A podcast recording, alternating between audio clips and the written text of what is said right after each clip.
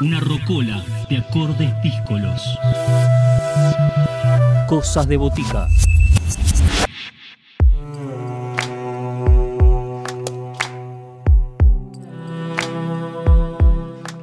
En Cosas de Botica seguimos compartiendo álbumes estreno. Eh, llega la oportunidad de escuchar a Irene Ruth. Ella comenzó un proyecto en el año 2018 que se ha materializado en el disco Fuga de Capitales, un sexteto que además de estar integrado por Irene, se termina de conformar por Cecilia Dátore, Gabriel Sainz, Manuel Calvo, Axel Flip y Carlos Quebrada.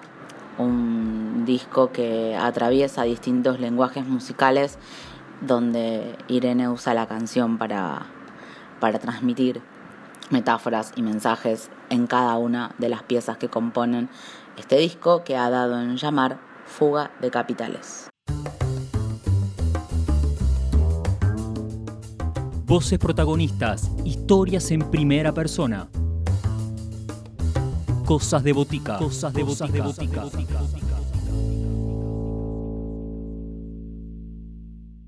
Hola, ¿cómo están? Soy Irene Ruth. Acabo de lanzar un disco, mi primer álbum, que se llama Fuga de Capitales. Lo pueden buscar, ya está en todas las plataformas. Es un disco que, fue gestado a inicios del 2018, plena macrisis, no por nada el nombre. Eh, bueno, y he nombrado no solo así al álbum, sino también al, grupo con el que armamos esta historia. Es un sexteto eh, que tuvo un trío con bajo eléctrico, batería y caños, sección de vientos, trombón, trompeta y saxo. Eh, bueno, yo vivo en, el barrio de Caballito en este momento. Me he criado en, Capital Federal.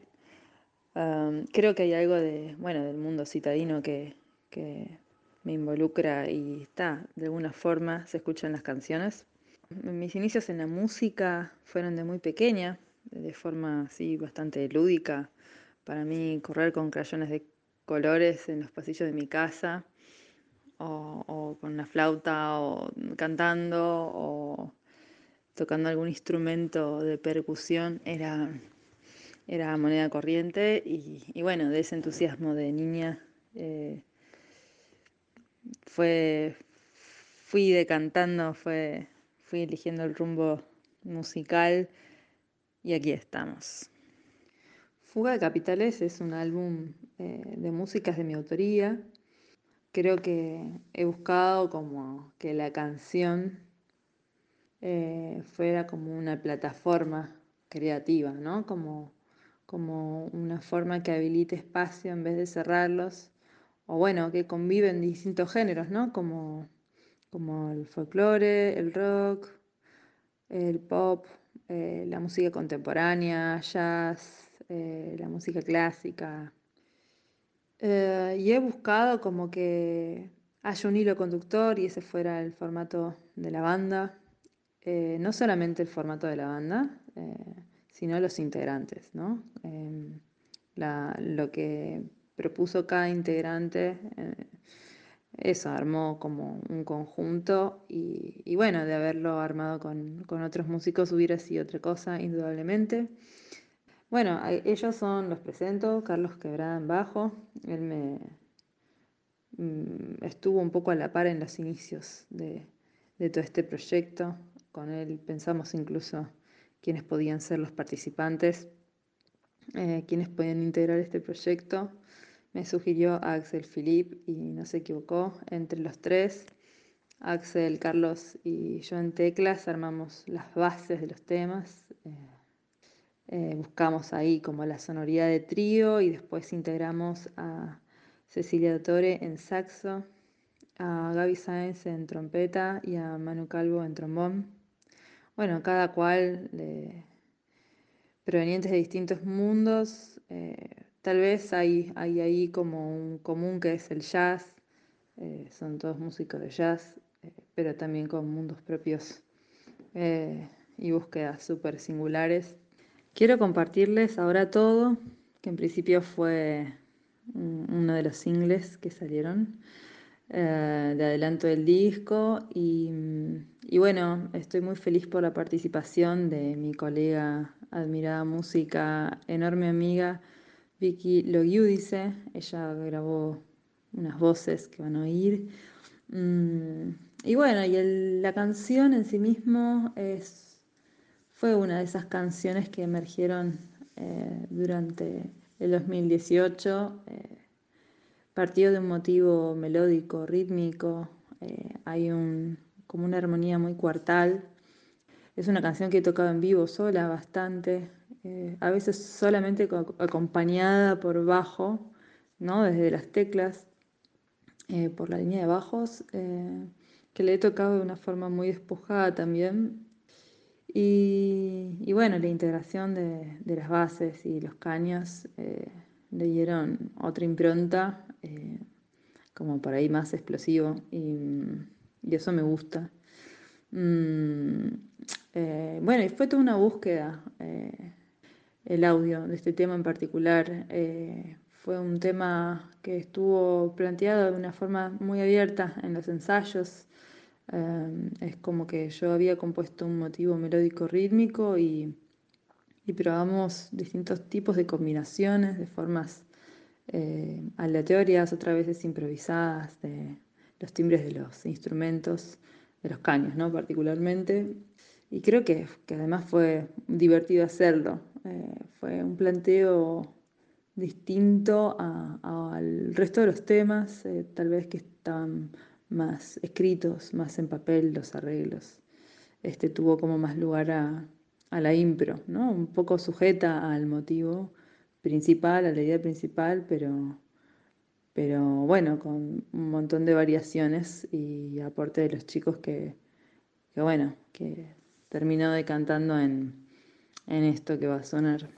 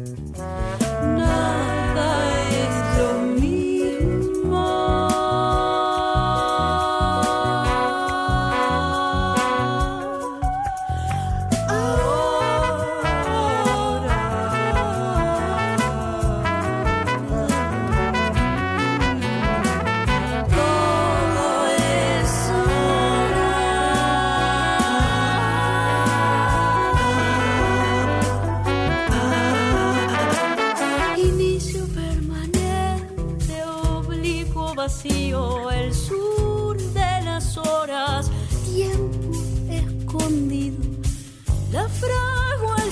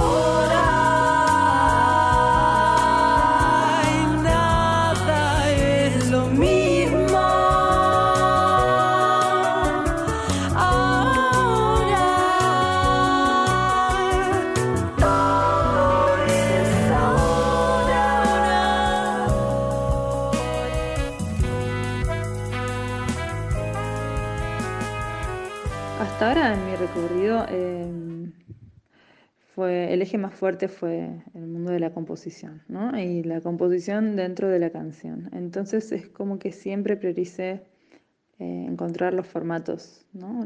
los grupos, eh, para, para, plasmar, para salir a tocar, para abrir, ¿no? Como las canciones. Y, y bueno, y eso me llevó eh, un poco a, estar siempre armando grupos y, que ese fuera como lo que priorizara. Si bien he participado de, otras agrupaciones, de música de colegas, eh, eh, siempre he tenido una pata fuerte en, la conformación de mis propias bandas. la primera de todas fue, mm, podríamos decir que fue Malarreado, un cuarteto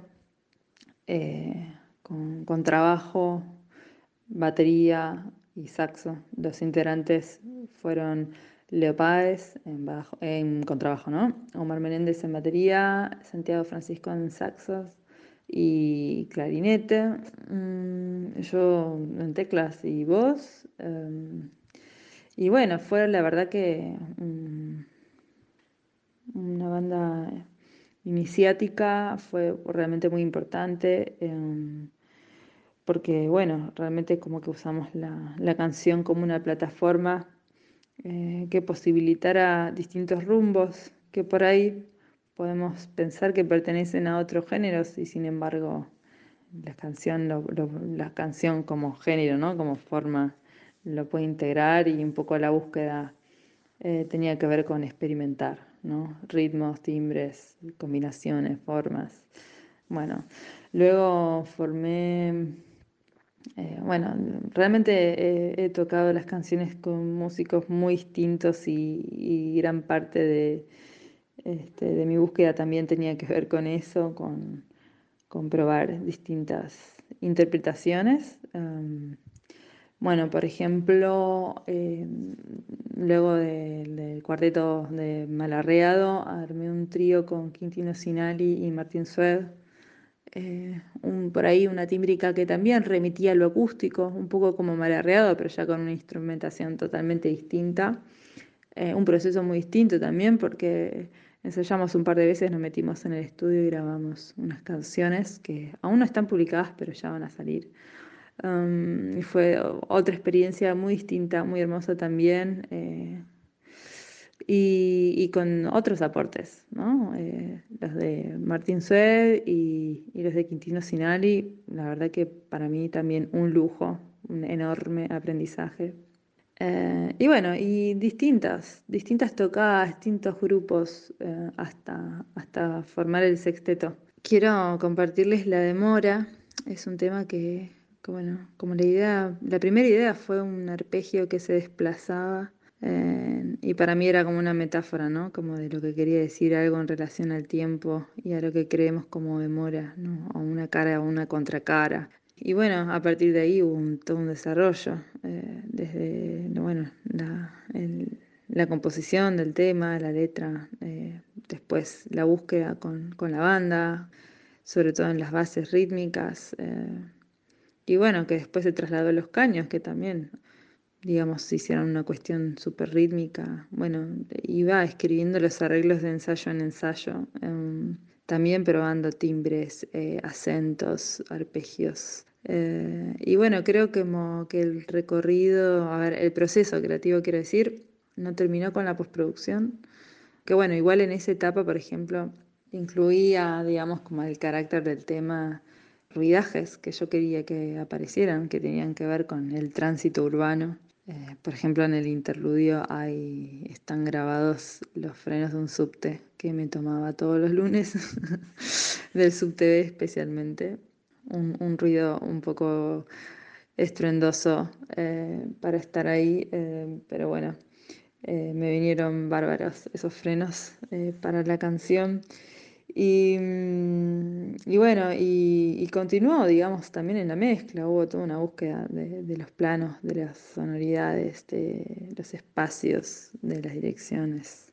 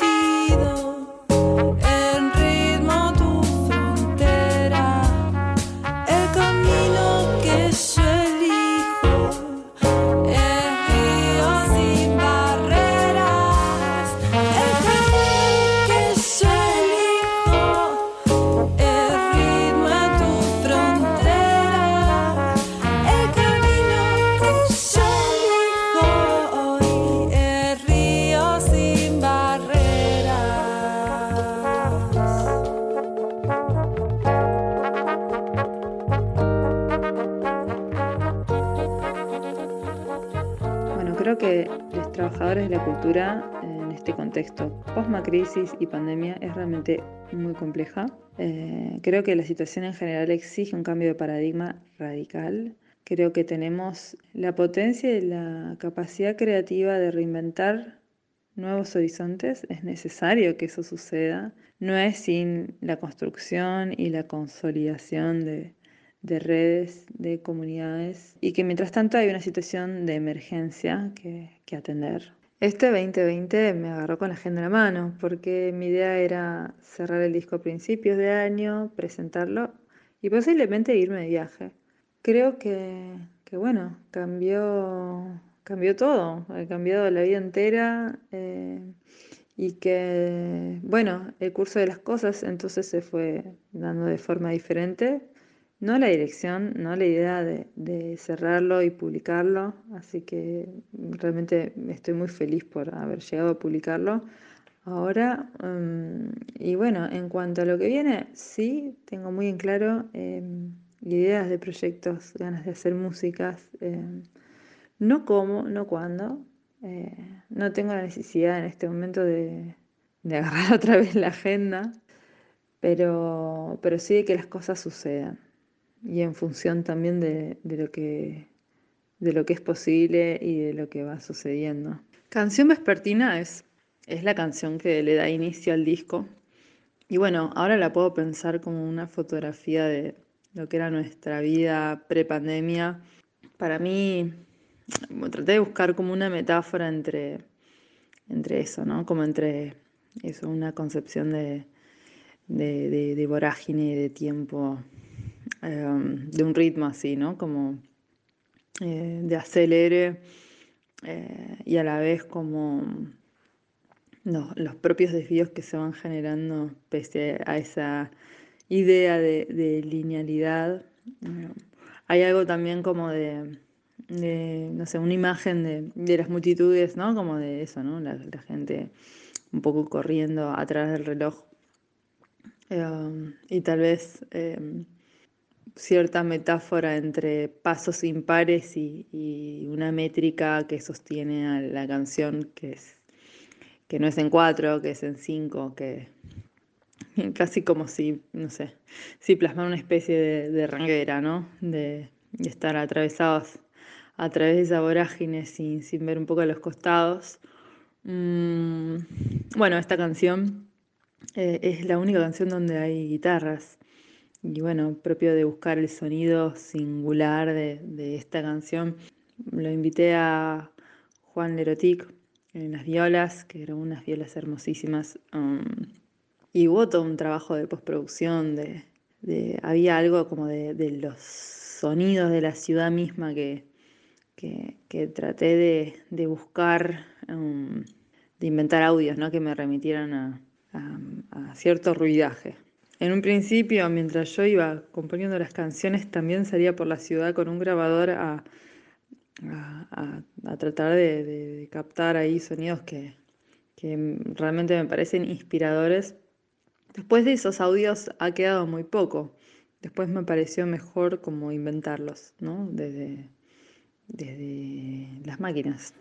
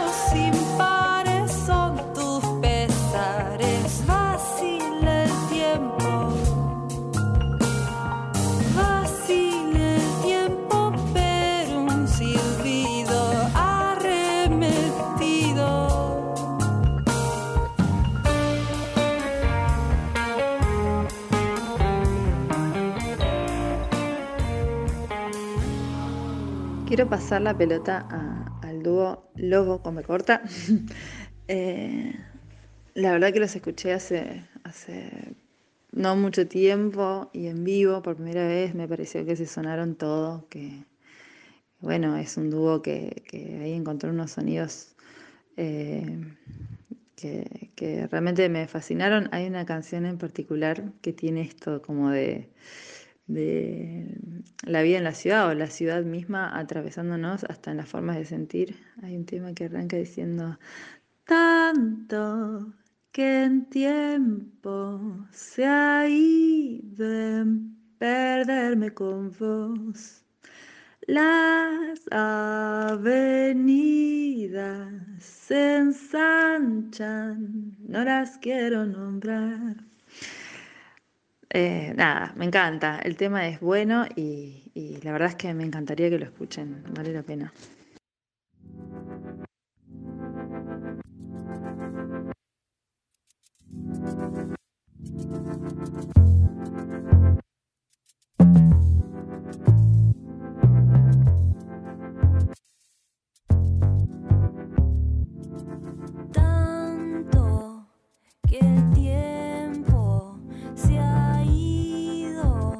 En perderme con vos.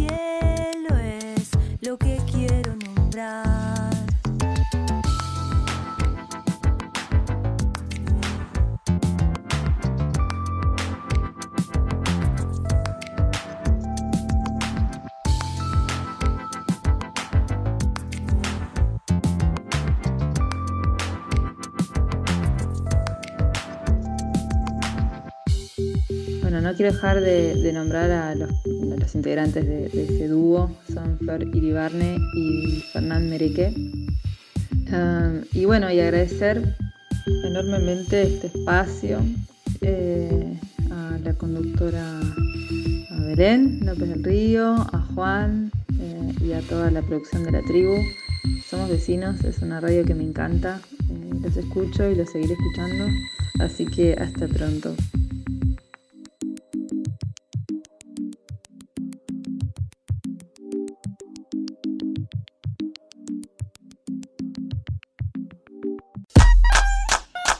Seguinos en Instagram, Cosas de Botica.